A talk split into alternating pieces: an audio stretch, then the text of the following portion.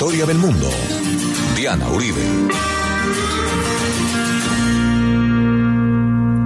Buenas. Les invitamos a los oyentes de Caracol que quieran ponerse en contacto con los programas, llamar al 302-9559, 302-9559 entre semana, o escribir a info arroba la casa de la historia com, info arroba la casa de la historia com, o consultar nuestra página web www.lacasadelahistoria.com www.lacasadelahistoria.com y le recordamos a los oyentes que Caracol Radio y La Casa de la Historia son los canales oficiales del trabajo de historia del mundo, no hay otros. Hoy vamos a ver el cerco de Leningrado, uno de los capítulos más duros de toda la Segunda Guerra Mundial en Rusia.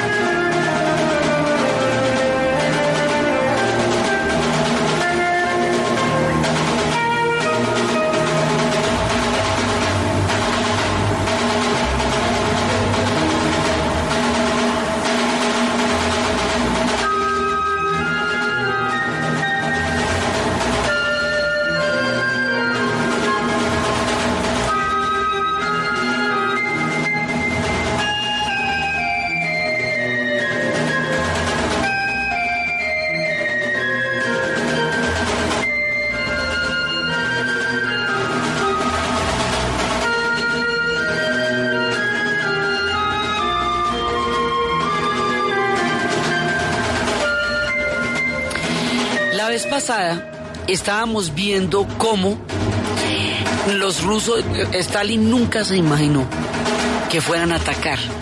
Stalin no se imaginó que los nazis fueran a entrar mientras todavía estaban haciendo la guerra contra el frente occidental, mientras no hubiera caído Inglaterra, él confiaba en que Hitler no iba a pelear dos frentes, desoyó las voces de los espías de la Orquesta Roja que le decían que todas las tropas se estaban movilizando en dirección a la frontera soviética.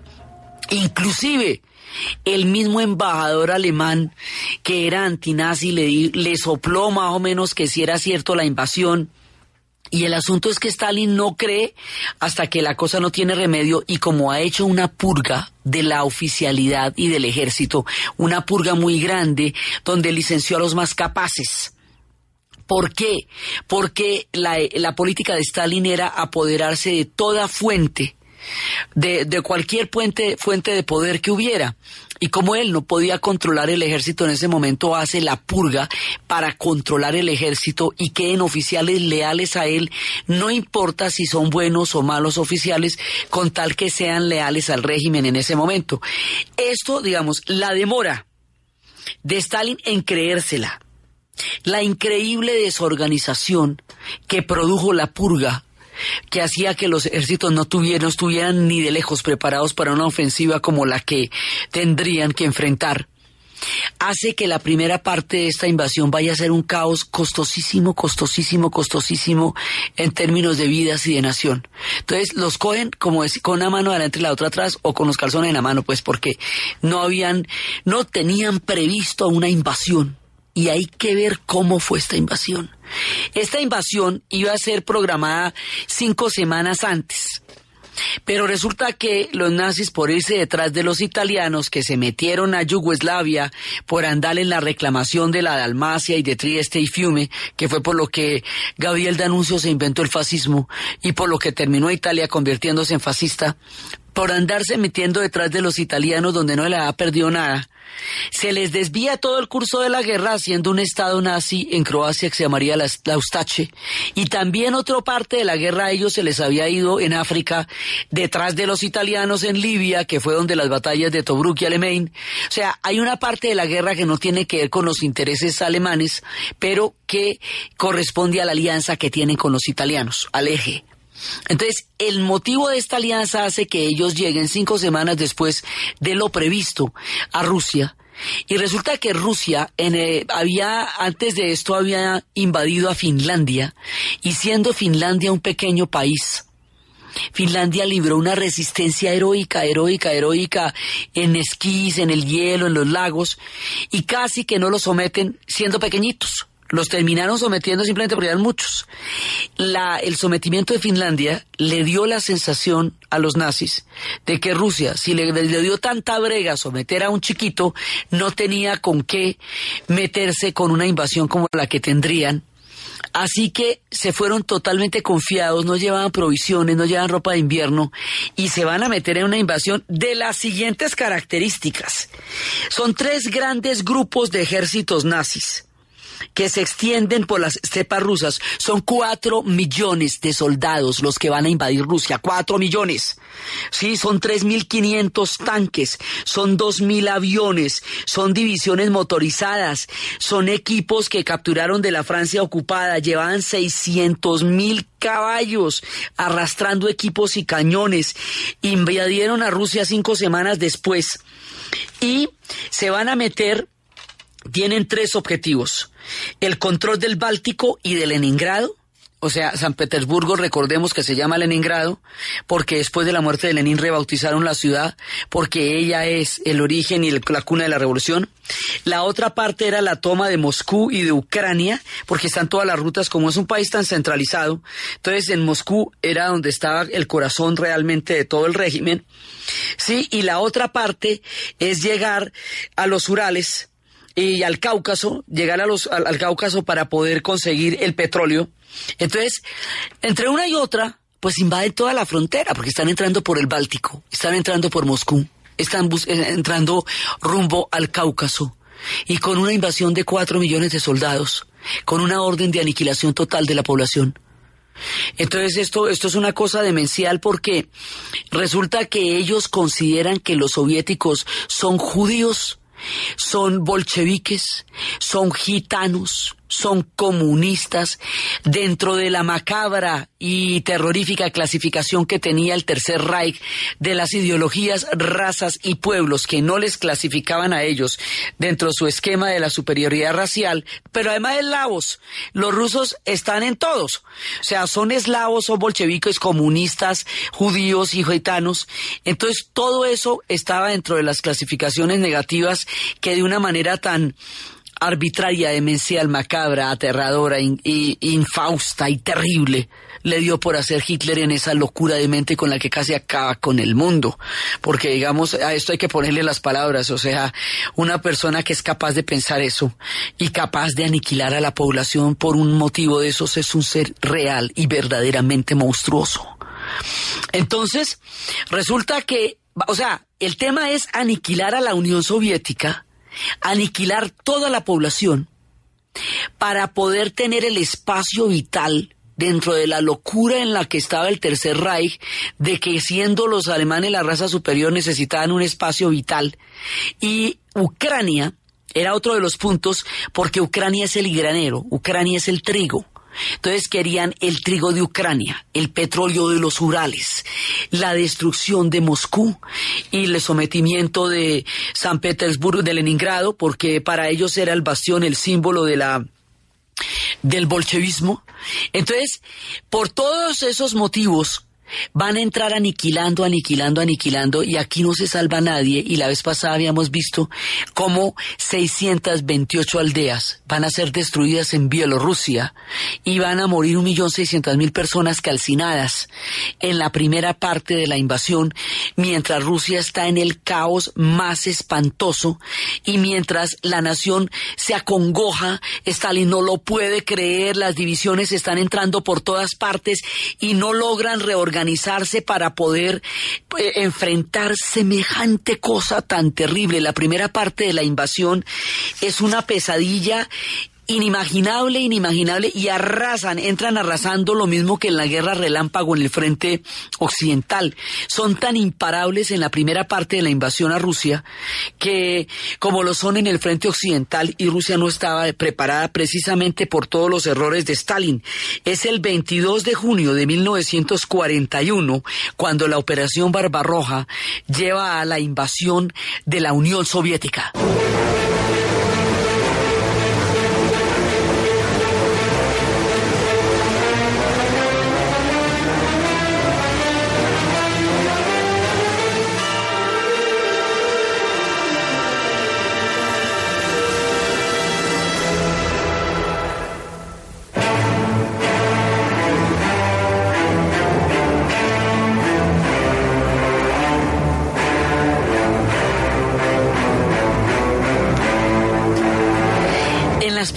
Semanas de la ofensiva se van cumpliendo prácticamente todos los objetivos y esto, se va, esto es un desbarajuste porque van a aniquilar cuatro mil tanques, seis mil aviones, dos millones de hombres van a desaparecer, destruidos por los blindados nazis en la primera etapa de la invasión.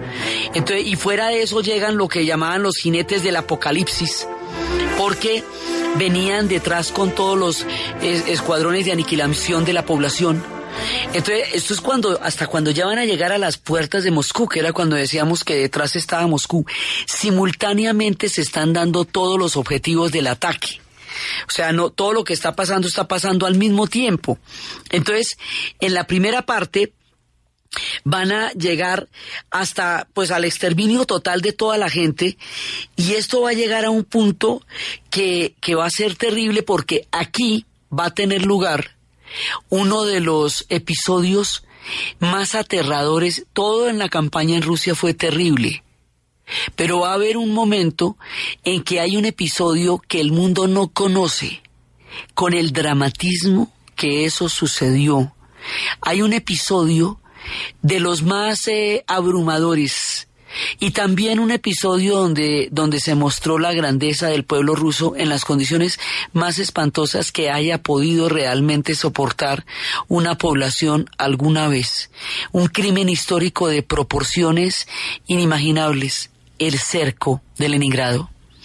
Resulta que dentro de toda esta política de exterminio, dentro de todo lo que, de todo el simbolismo que significa la destrucción del alma soviética, Leningrado es el corazón. Leningrado es la cuna de la revolución. Leningrado es la cuna del bolchevismo, es la tierra de Lenin, es digamos como el, el punto más simbólico en, en todo el mundo soviético es Leningrado. Entonces, la orden que Hitler da es la de rodear Leningrado, y dejarla morir de hambre. O sea, ellos no van a entrar en la ciudad propiamente, sino que van a, es a rodearla, van a romper las líneas de abastecimiento y van a dejar que la ciudad muera de inanición. La sola idea es monstruosa. El cerco de Leningrado va a durar 900 días. 900 días es, son tres años. Tres años, o sea. Si el cerco de Cartagena fue tan aterrador si las historias todavía retumban en nuestra mente, si eso le dio el nombre de la heroica. Imagínese una cosa como la que ellos vivieron durante casi tres años, los el cerco de los 900 días. Entonces, hay un oficial en ese momento que es adicto al régimen de Stalin y que es pésimo y el tipo va a manejar esto terriblemente mal. Entonces lo primero que va a pasar es que los alemanes van a poder destruir todas las reservas de comida de la ciudad, porque toda la comida estaba concentrada en un mismo lugar. Entonces cuando bombardean el sitio de la comida, de entrada en el cerco ya no tienen comida, de entrada. Un tren que evacuaba niños fuera de la ciudad fue eh, eh, se enfrentó directamente con las con la con, con las líneas enemigas y la Luftwaffe llegó y bombardeó el tren con los niños y los mató a todos en Lichnikov. Entonces, esto ya empieza de una manera terrible, luego van a quitar los suministros de electricidad y luego van a quitar los suministros de calefacción y estos tienen temperaturas de 30 y 40 grados bajo cero. Ahorita que ya ha llegado la primavera en todo el mundo, a ellos no les va a llegar la primavera sino hasta, hasta mediados de mayo. O sea, todavía están en, en un grado, dos grados. Ahorita que estamos ya en abril, Rusia todavía no está calentando ni de lejos. O la primavera de ellos es muy tardía. Entonces empiezan a quitarle los suministros de todo y empieza lo que se conoce como el cerco de Leningrado. Y Goebbels y comentaban que, que millones morirían y que tocaría comerse hasta los hilos de los cosacos a la entrada a Rusia porque ellos desdeñaban totalmente la vida humana y la vida de todas las personas. O sea, esto en serio era realmente una guerra de exterminio. El objetivo era exterminar a los pueblos eslavos. Y entonces Voroshilov, el teniente bolchevique que era, digamos, como un funcionario del régimen, no logra manejar esto y al contrario, lo que va a hacer es peor porque tiene las cosas totalmente desorganizadas y había un tipo que se llamaba Tukashevsky, que era el que había propuesto la, innovación del ejército y la lucha de tanques y todo, y a ese tipo no le pararon bolas y dejaron en manos del más inútil todo, que después eh, Khrushchev a este hombre lo odiaba. Entonces la primera parte en todos lados es absolutamente caótica, pero en, Leningrado este caos va a ser sumamente costoso, porque finalmente deja la ciudad en una gran fragilidad. Y en esa gran fragilidad es donde rápidamente la van a acercar. Y simplemente se quedan las divisiones ahí, esperando a que la gente se muera de hambre. Y empieza el hambre. Y empieza el hambre de la manera más aterradora. Es una ciudad de tres millones de habitantes. Es la ciudad hermosa, resplandeciente, divina de la que hemos hablado. Es la obra de Pedro el Grande. Es la Venecia del Báltico. Es la ciudad toda que hoy por hoy está resplandeciente de cúpulas doradas, con esos colores como ambarinos, con esa, esa arquitectura descomunal y maravillosa. Esta ciudad que es un tesoro artístico de toda la humanidad. Esta ciudad va a ver los peores días de la historia en el cerco de Leningrado. Esta ciudad que fue donde escribió Dostoyevsky y Pushkin, y es donde Dostoyevsky escribe a los hermanos Karamazov. Esta ciudad donde hemos visto que ha florecido lo más granado del arte ruso. Esta ciudad es la que va a ser cercada. Entonces la gente empieza a morir de hambre y hay un momento en que el hambre lleva a un nivel de desconsuelo en el que va a haber episodios de canibalismo y va a haber episodios terribles. Y hay un momento en el que los rusos se ponen a, a, pensar, ellos no se van a poder degradar. La gente de Leningrado empieza a luchar, no ya por la supervivencia, porque la supervivencia es precisamente lo que no se puede. No hay comida, empiezan a abrir los hospitales para tratar la inanición, la desnutrición, están muriendo 20 mil, 40 mil personas diarias en la ciudad.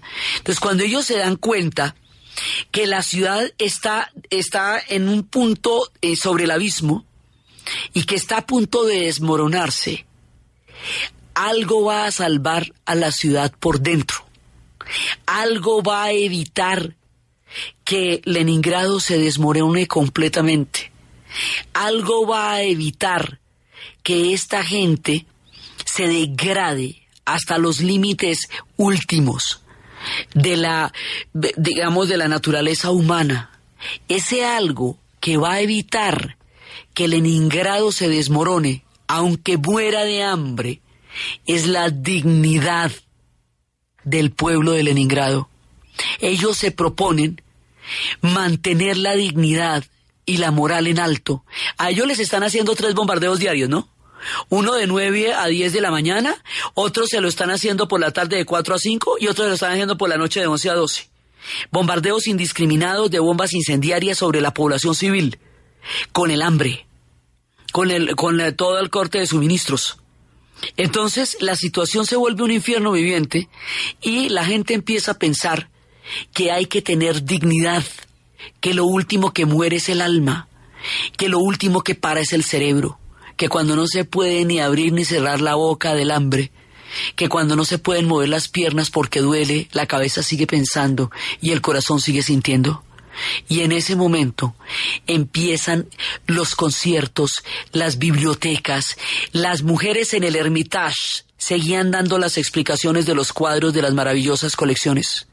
Hombres protegieron los jardines del jardín botánico para que los tanques no se refugiaran allá porque era la vida la que estaban matando si mataban los árboles. Otros protegieron sembrados de patatas a pesar del hambre porque eran investigaciones científicas de muchísimos años que llevarían a muchas cosas en el futuro. Empezaron a proteger todos los niños hacían las tareas para seguir continuando vivos.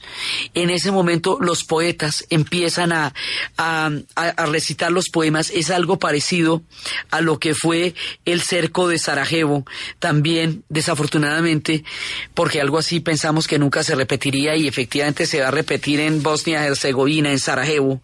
Entonces va a haber después un museo del asedio, porque esto, esto va a ser tan terrible, tan terrible, que la gente empieza a apostarle a la dignidad. ¿Y qué pasa?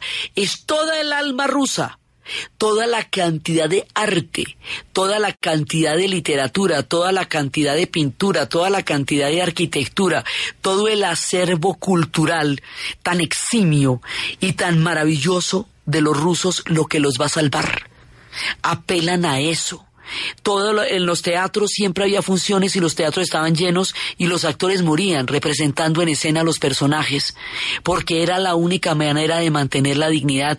Descubrieron que ayudándose a los unos y a los otros tenía sentido vivir, que tenía sentido vivir si había alguien a quien ayudar. Una de las niñas que sobrevivió en el tren descubre que ella puede ayudar a la gente y eso le da sentido para vivir cuando regresa de la masacre del tren.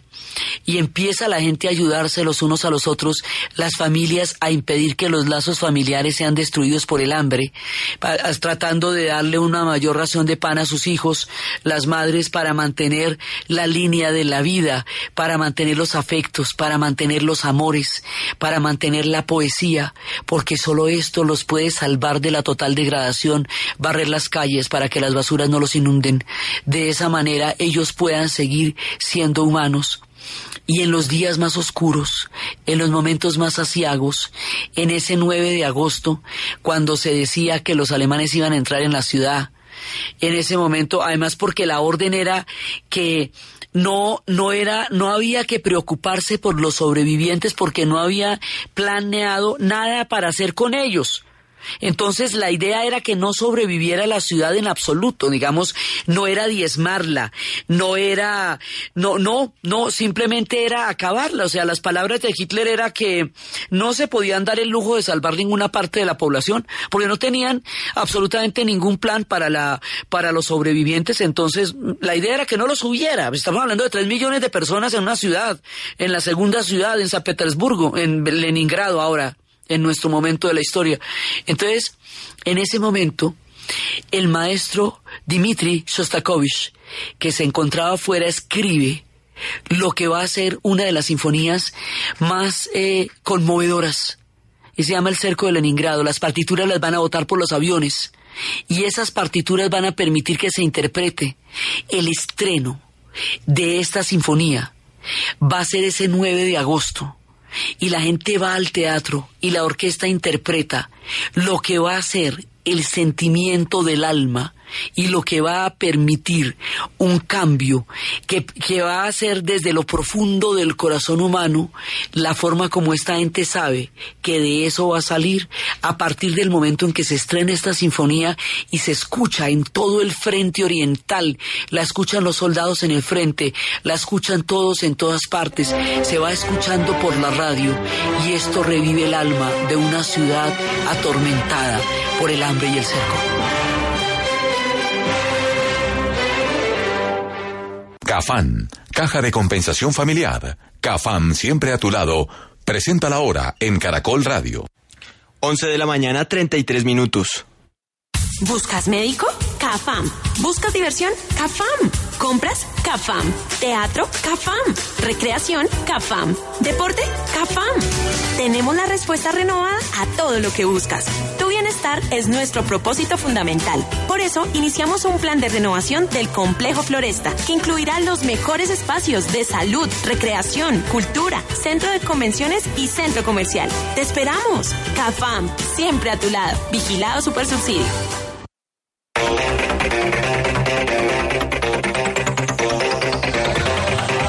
esta hora el Deportes Tolima llega a la ciudad de Ibagué con una nube de hinchas del conjunto Vinotinto y Oro, el elenco de la capital musical ya arribó al departamento del Tolima, a la ciudad de Ibagué. Y varios hinchas lo están acompañando esta hora en su llegada a la ciudad de Ibagué. Estamos en directo para Cor Radio. ¿Cuál es su nombre? Daniel Felipe. Feliz, me imagino. Muy feliz, claro. Hace, hace, hace, 15 años no se veía esto, hermano. Esto no es de todos los días. Una felicidad muy grande. gracias al Tolima, a Camero, que se, man un, que se ha puesto a ganar al Tolima. Gracias. Tolima! Se adelantaron las fiestas en Ibagué, Maicena, Alegría. La caravana la encabeza Gabriel Camargo en el carro de bomberos al lado de César Camargo, su hijo. El equipo Vinotinto y Oro llegará sobre, eh, bueno, no puedo decir un tiempo estimado, pero lo que dure la caravana llegará al estadio Manuel Murillo Toro para celebrar el título con sus hinchas. El tiempo estimado aproximadamente sobre las 3 de la tarde.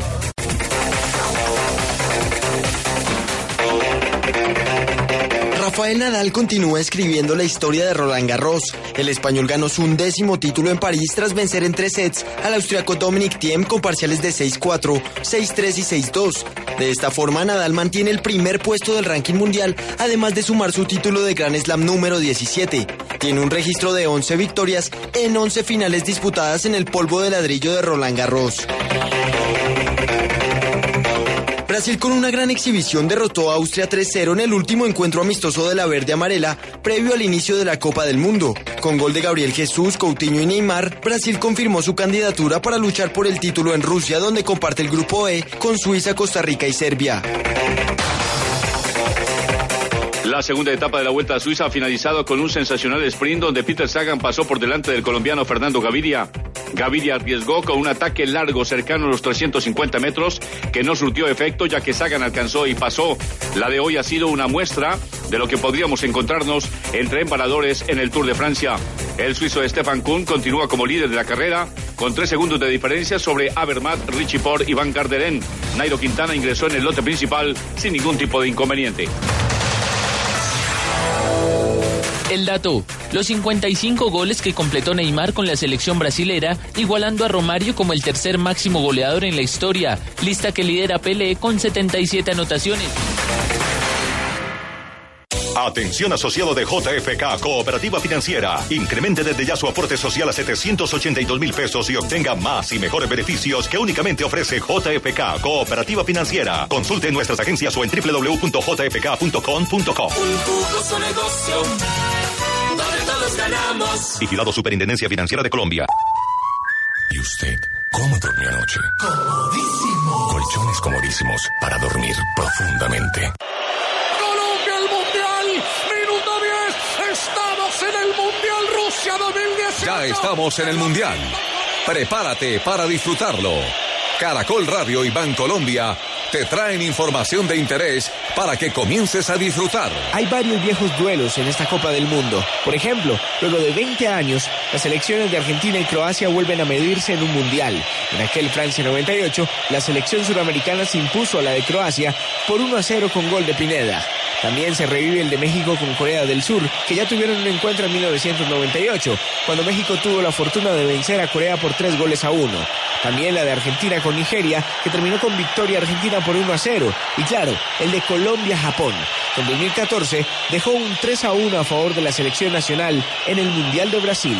Disfruta del Mundial con Caracol Radio y Bancolombia, el banco oficial de la selección.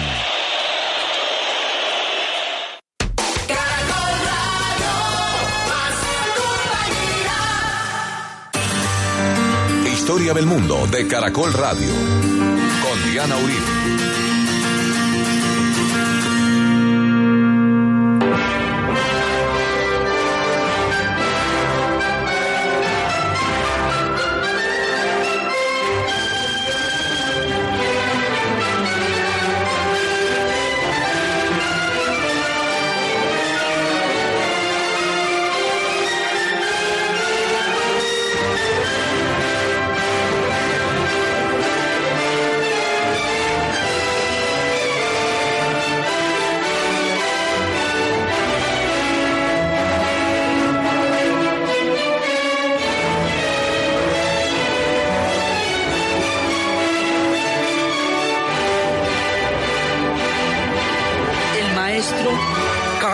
Elias Berg toma la decisión de interpretarla en la ciudad sitiada y es la séptima sinfonía de Shostakovich que estaba en el momento más terrible. Él estaba desde el 41 en Kubitschek. El 5 de marzo empiezan los ensayos para lograr conseguir los músicos y poder montarla. Y el 9 de agosto la estrena el Bolshoi como estaba previsto el día que pensaban entrar a la ciudad y ahí es cuando se sabe que algo cambió. Es a partir del estreno de esta sinfonía es cuando realmente van a empezar a ganar la guerra porque cambian los corazones. Es este el momento en que se desborda la dignidad. Se transmite en todo el frente oriental se transmite en todas las trincheras, se transmite por todas las líneas donde está la guerra, todo el mundo la está oyendo. Hay una poetisa que por la radio está dando las palabras de aliento, una poetisa que durante todo el tiempo estaba, estaba leyendo poemas por la radio. La radio es muy importante, la radio mantiene a todo el mundo conectado en ese momento y hay ciertos códigos como una ventana que tiene que estar prendida permanentemente, una ventana a la izquierda, la última ventana a la izquierda de cada edificio que se vuelve una especie de cordón umbilical para saber que todos están conectados. Y en ese momento ella decía de la de todo lo que estaban viviendo aquel invierno, la muerte nos miró directamente a los ojos y nos miró mucho tiempo sin pestañear. Quería hipnotizarnos como hace una boa constrictor con su víctima, arrebatándole la voluntad y sometiéndola. Pero quienes nos enviaron tanta muerte cometieron un error de cálculo, subestimaron nuestra voraz hambre de vivir. Había pasado el invierno, ya estaba llegando un mejor clima y se escuchaba esta sinfonía y esta sinfonía dio la idea de que era el comienzo de algo, que algo realmente empezaba a cambiar mientras la escuchaban por la radio.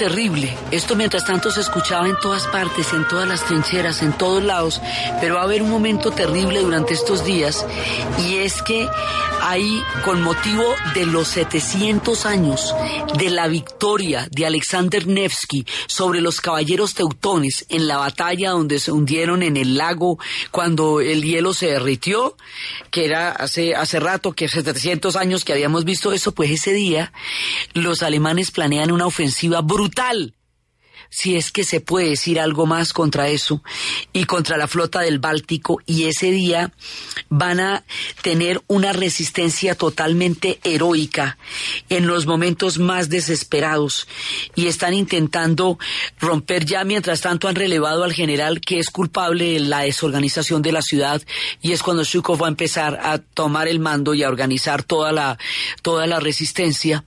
Entonces hay un momento durísimo que es tratar de revertir el curso de las cosas el día del bombardeo y es la batalla que se va a hacer con motivo de los 700 años de, del momento en que Alexander Nevsky destruyó a los caballeros teutones. La idea es, en ese momento, y con motivo del aniversario de la batalla, destruir toda la flota del Báltico, lo que dejaría totalmente desprotegida la ciudad.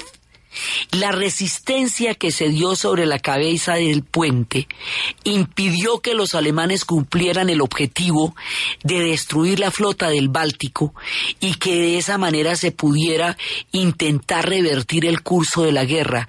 Y eso fue uno de los momentos más heroicos en medio de la desesperación de todo lo que estaba pasando. Y el pueblo sigue resistiendo y sigue resistiendo sembrando las matas, sembrando, los científicos siguen investigando. Había hemos visto muchas veces la resistencia de los ingleses y lo que Churchill les decía, ¿qué está haciendo usted para ganar la guerra? Que había que sembrar en las huertas para que hubiera comida, apagar las luces de noche. Pues eso que los ingleses hicieron aún bajo comiendo, lo van a hacer la gente de Leningrado en medio del hambre. Es mantenerse dignos porque solo el arte le da al espíritu un sentido porque solo el conocimiento, la ciencia, la cultura, la música y la poesía los separa de la total deshumanización y del, y de la total servidumbre por desesperación, o sea, para no volverse animales, para no devorarse unos a otros, para no, eh, no brutalizarse y de esa manera dejarse arrastrar por el enemigo, esta gente leía poemas por la radio y escuchaba la séptima sinfonía del cerco del Leningrado.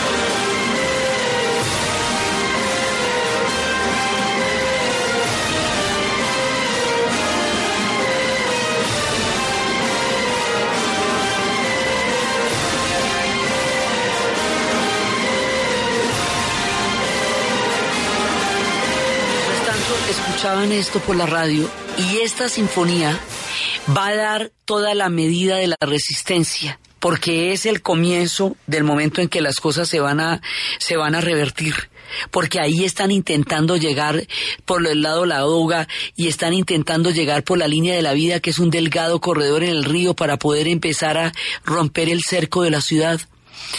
Hoy, cuando estábamos hablando hoy por hoy, en el Día de la Victoria, en ese 9 de mayo que ellos celebran el fin de esta guerra tan aterradora, 65 años después de terminada la Segunda Guerra Mundial, en el Teatro Marinsky de la ciudad que hoy se llama San Petersburgo y que en ese momento se llamaba Leningrado, se estrena todo, se presenta la séptima sinfonía del cerco de Leningrado con un ballet moderno que se haría después, que de una manera sutil y épica describe lo que sufrió la ciudad y lo que la gente siente en ese teatro cuando escucha la orquesta sonar y cuando ve ese ballet es absolutamente sobrecogedor porque en la memoria del pueblo ruso esto está vivo porque lo que sufrieron fue innombrable y porque lo que el maestro Shostakovich ayudó con esta sinfonía a su alma fue también una cosa increíble. Y cuando lo estrenan el, la, lo va a interpretar el Bolshoi ese 9 de agosto. La han estrenado antes pero ese día lo interpreta y la filarmónica estaba esplendorosa. Entonces hay un traspaso en el tiempo entre ese tiempo de la, del hambre y el esplendor de la ciudad que 65 años después lo celebra con toda la gala y con toda la pompa y con todo el recuerdo y con todo el heroísmo de lo que significó el cerco de Leningrado. Entonces va a haber un momento en que en que ya a la gente no la pueden enterrar en ataúdes porque la madera se necesita para calentarse, porque no hay eh, ningún tipo de energía de calefacción y esta gente pues aguanta las temperaturas que aguanta. Entonces las entierran en fosas comunes que simplemente van teniendo el nombre de los años o de los meses en que los van enterrando, porque ya son muchos miles los que van muriendo.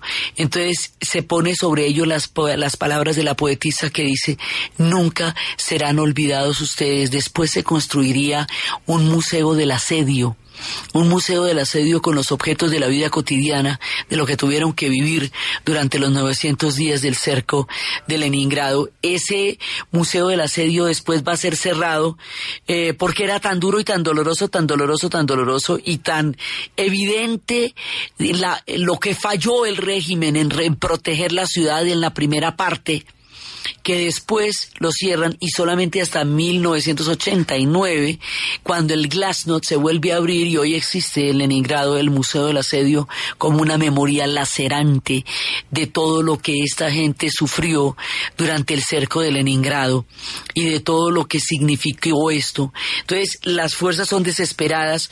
Shukov ha destituido a este general inepto y ha empezado a organizar todo para que, pues, para que la cosa pueda tener alguna, alguna salida y van a empezar lo que se va a llamar como la Operación Centella. Y esto lo va a hacer un oficial que se llama Leonid Gorov que toma el mando frente a Leningrado el primero de abril y empiezan a buscar la forma de vencerlos en los en la batalla de los 700 años de, de Alexander Nevsky, emprenden el ataque contra la flota del Báltico, luego logran que tres líneas del tranvía reanuden el servicio, los alemanes expulsan a los últimos soviéticos de la cabeza del puente, se instala un oleoducto del, del lago Ladoga para llevar combustible hasta Leningrado. En el momento en que se estrena la séptima sinfonía, la gente entra con toda la fuerza y empiezan a desviar las fuerzas destinadas al asalto de la ciudad y afrontar una batalla de desgaste en el lago Ladoga. Y finalmente, el 18 de enero del 43 viene la Operación Centella que vence el bloqueo alemán y llega el primer tren el 6 de febrero del 44. Empezamos en el 41 este cerco. El 6 de febrero del 44 va a llegar la primera, el primer tren cargado de provisiones de ruta por tierra a Leningrado y el grupo de los ejércitos del norte empiezan a preparar la posición de retirada, 250 kilómetros al oeste de Leningrado, y finalmente el asalto soviético en el ya el 15 de enero del 44 de las últimas posiciones de sitio alemana van a formar los estandartes y juran venganza a los soldados por la agonía de Leningrado. Entonces tenemos todo el horror de lo que pasó en Bielorrusia y eso juraron vengarlo. Y ahora, cuando finalmente van a romper el bloqueo y va a volver a comer la gente de Leningrado, después de los sufrimientos más increíbles, los soldados que llegan a liberar la ciudad se ponen en fila, toman los estandartes y juran vengar la agonía de Leningrado. Y todavía nos falta Stalingrado. Y todo esto se lo van a cobrar a Berlín. Para que se imaginen ustedes lo que va a ser la caída de Berlín después de lo que les han hecho. Entonces, ¿y por qué la campaña en Rusia va a ser tan supremamente dura?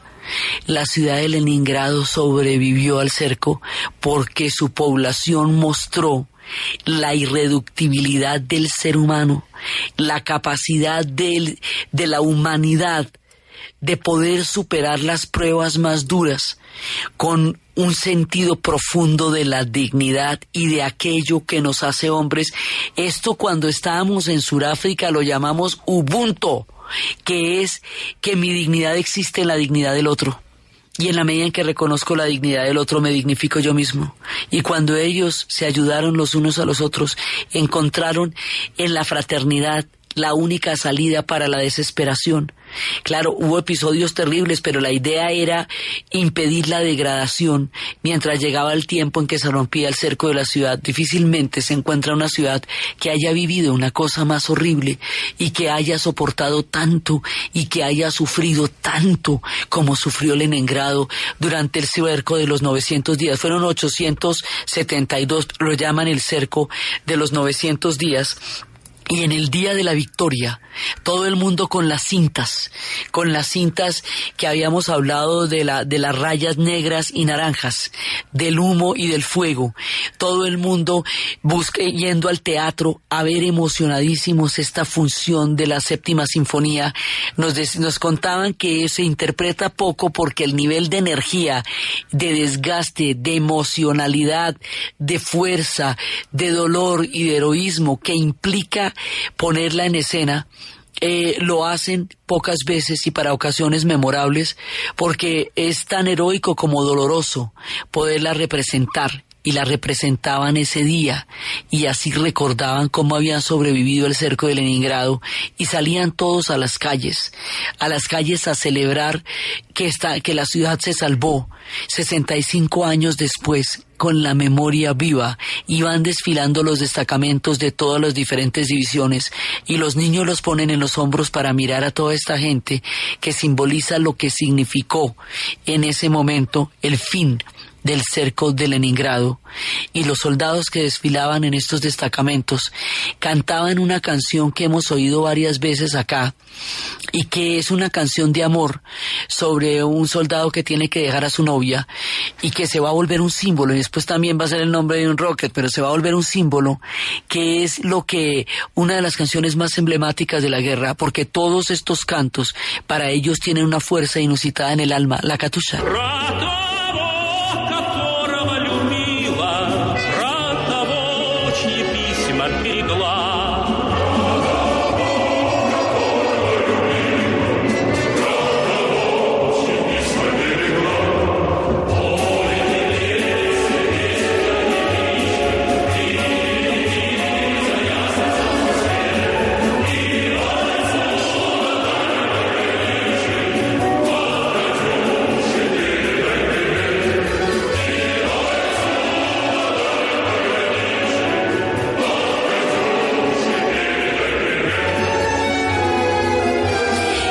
Recuerdo es tan fuerte, es tanto lo que ellos sienten, que incluso unos años antes de la celebración de los 65 años del Día de la Victoria, en un restaurante en Novgorod, un grupo interpretó estas canciones eh, para un almuerzo de domingo, era el Día de la Victoria, y la gente se paraba y empezaba a cantar con lágrimas en los ojos la catusha.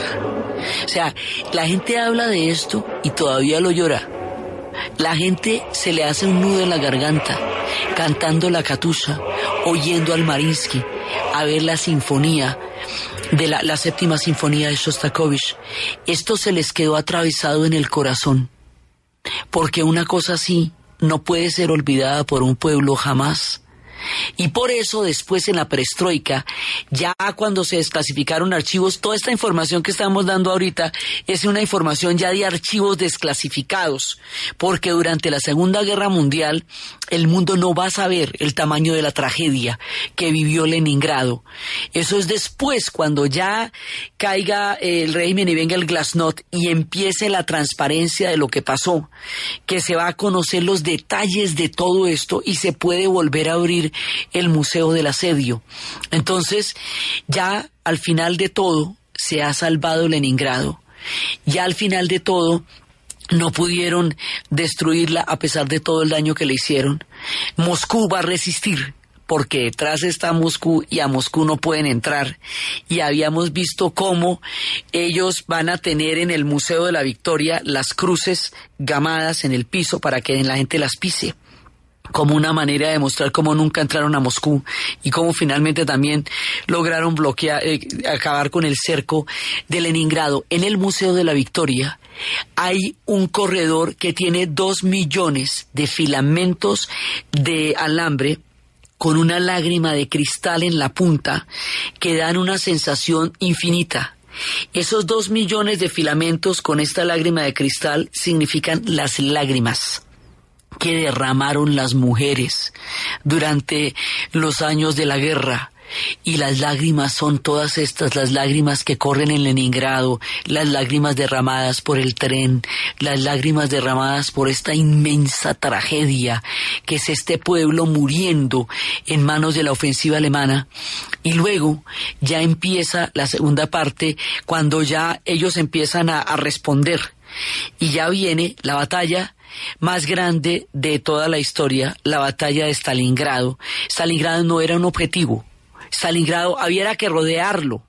El objetivo era lo que les había dicho, era el grano de Ucrania, el petróleo de los Urales, el petróleo del Cáucaso, ¿sí? Y no, digamos, y los abastecimientos no eran Stalingrado. Pero Hitler cada vez se va volviendo más soberbio y al volverse cada vez más soberbio, le empieza a interesar Stalingrado por el nombre, por Stalin, porque era una manera de, de quebrar el orgullo de Stalin. O sea, el simbolismo de Leningrado y el simbolismo de Stalingrado van a condenar a estos dos pueblos a un sufrimiento infinito, el, el uno por el cerco, el otro por la batalla poco a poco, ni siquiera los soldados alemanes sabían que ellos tenían que entrar en la ciudad porque esa no era la orden. La orden era rodearla. Pero poco a poco van cambiando los objetivos y les dicen que tienen que entrar en la ciudad y una vez que entran a acercar la ciudad hay un contracerco porque a todas estas ya sí alcanzan a llegar las divisiones de Siberia. O sea, mientras todo esto pasa y con el secreto de Richard Sorge de que los japoneses no van a atacar por el oriente, las divisiones de Siberia van llegando en los trineos, van llegando con sus trajes de hielo a apoyar. Entonces, al cerco de Stalingrado le van a hacer otro cerco por fuera y ese cerco por fuera, digamos, los alemanes entran en la ciudad cuando les dan la orden que no tenía nada que ver con lo militar, sino con la locura ya de orgullo de Hitler. Y al, cerco que hay dentro de la ciudad le hacen otro cerco atrás los, los del ejército rojo, los soviéticos. De manera que los alemanes quedan atrapados en la ciudad, la ciudad no la evacúan. Esto es un crimen mayor porque al no evacuar la ciudad, toda la lucha se va a dar dentro y en- en- por entre la población civil. Entonces la lucha se va a dar casa por casa. Y al darse casa por casa, llega a ser tan paralizante como fueron las guerras de trincheras, en donde no tenía sentido avanzar porque no era nada lo que se conquistaba, pero la mortandad era terrible. Pero las trincheras eran entre soldados. Esto va a ser entre población civil. Va a haber francotiradores. Ninguno de los ejércitos se puede rendir. El ejército rojo porque no puede dejar Stalingrado y el ejército alemán porque Hitler le da la orden de continuar la batalla y ahí viene el segundo invierno. Y ese segundo invierno va a ser el peor de la historia. Y la madre naturaleza va a responder por su pueblo congelando el Volga y permitiendo que las temperaturas más insoportables vayan a ayudarlos a ellos para poder cerrar el cerco de Stalingrado y acabar con todo el ejército nazi que está metido en la ciudad. Son ellos y el general invierno los que van a vencer una de las batallas más grandes de la historia la manera como se cierra el cerco de Stalingrado y cómo finalmente van a ser derrotados todas las divisiones de tanques en una batalla menos famosa, pero totalmente decisiva, porque esa aniquiló al ejército nazi de una vez por todas, la batalla de Kursk, la manera como la Unión Soviética derrotó a Alemania y la forma como ellos terminan cayendo y lo que después de un inmenso sacrificio le va, va a llevar a la Unión Soviética a la victoria y a ser la segunda potencia del planeta en las conferencias de Yalta y de Potsdam es lo que vamos a ver en el siguiente programa.